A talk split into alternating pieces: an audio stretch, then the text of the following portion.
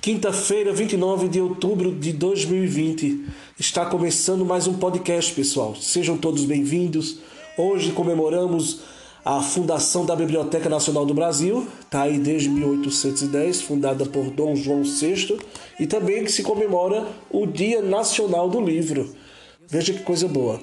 E por falar em comemoração do Dia Nacional do Livro, eu vou estar te indicando um aí bem bacana sobre gastronomia. O título é Gastronomia do Brasil no Mundo, de Dolores Freixa e Guta Chaves, tá?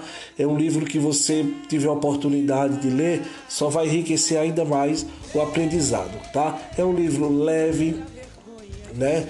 Ele uma leitura muito gostosa e muito objetiva, tá? O assunto dessa semana a gente vai falar sobre Pernambuco, a gastronomia de Pernambuco. Como todos sabem, é, Pernambuco, também como as demais regiões do país, sofreu influências de outras culturas, tá? E uma das maiores influências da cozinha de Pernambuco vieram diretamente dos indígenas, dos africanos e dos portugueses. Pratos que enriquecem a gastronomia é, de Pernambuco, é, é, como o bolo Souza Leão, o bolo Souza Leão foi uma adaptação da família, né? Por isso que ele tem esse nome, Souza Leão. Uma adaptação da família, por, pelas, que foi optado pela substituição da farinha de trigo pela farinha de mandioca, que já era cultivada aqui no país.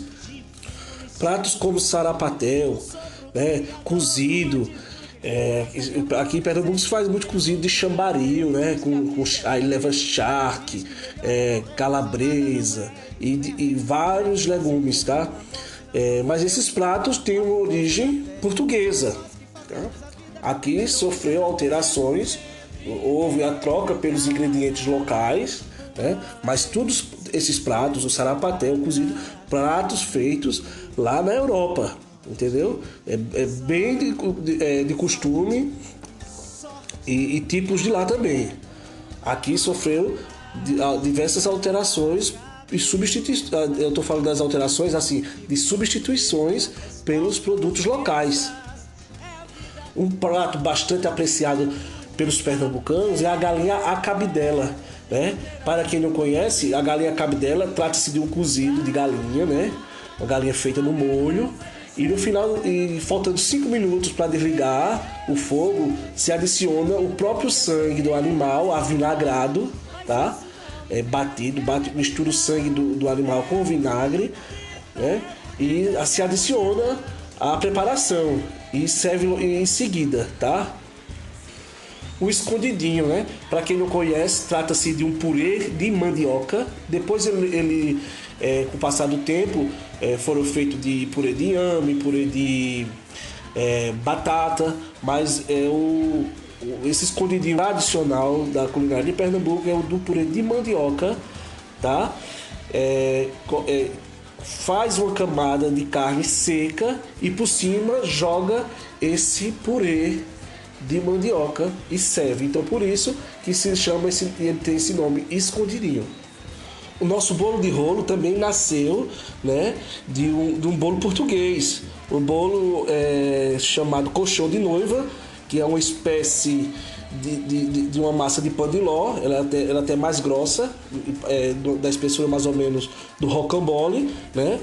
que é, nas suas camadas o recheio é de amêndoas, né? é um bolo português. E aqui foi feito é, um recheio da nossa goiabada, tá? Então, dando aí a origem ao bolo de rolo, né? E também as camadas do nosso bolo de rolo, as camadas mais finas. Então, rocambole e bolo de rolo não tem nada a ver. São dois bolos diferentes.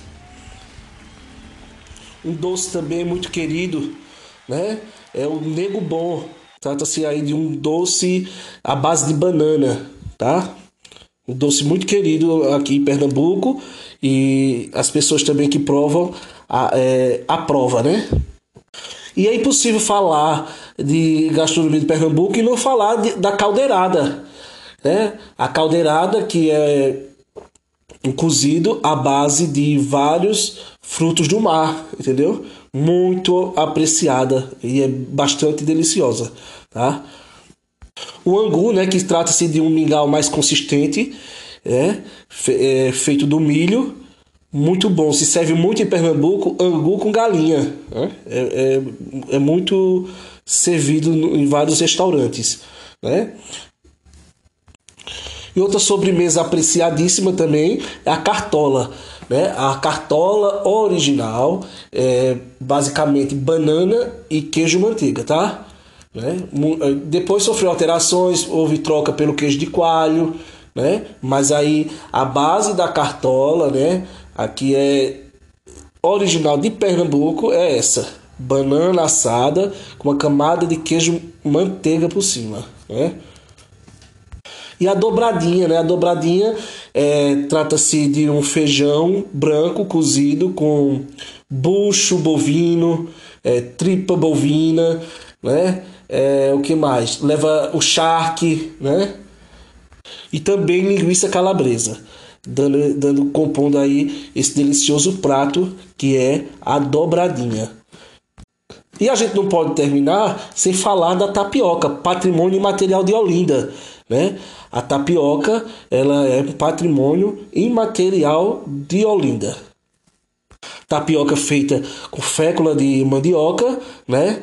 É, faz ela como se fosse fazer uma panqueca numa assadeira, tá? Mas ao invés de enrolar, só dá uma dobra no meio, né? Costuma ser servida é, ou com queijo ou com coco natural ralado, tá?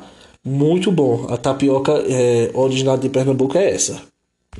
E veja aí a importância né, que teve a culinária de Pernambuco com essa é, mixigenação, né? E com a criatividade do povo, né? Porque o uso bastante aí de mandioca, né? o cultivo dos, dos índios, né?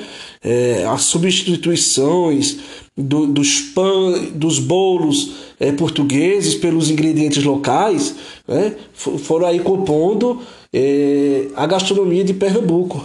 E é uma gastronomia forte, né? com vida própria, temperos marcantes, né?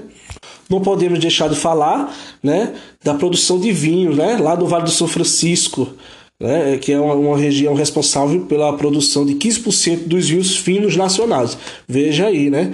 Pernambuco é um destaque na gastronomia, é um destaque é, nos vinhos, né? E é rico. Pernambuco é, uma, é um estado riquíssimo culturalmente, gastronomicamente, né? o, fo o folclore, a dança, né? Muito forte, é, é, marcantes no estado. E para quem não sabe, Recife é o terceiro maior polo gastronômico do Brasil, segundo a Abrazel. A Abrazel é uma associação brasileira de bares e restaurantes. Tá? É, o Recife só está atrás do Rio de Janeiro e São Paulo. Veja como é forte a gastronomia pernambucana. E eu vou ficando por aqui com mais um podcast até semana que vem, pessoal. Lembre-se, você só vence amanhã se não desistir hoje. Comece acreditando que é possível. Desejo a vocês um ótimo final de semana e toda a positividade do mundo.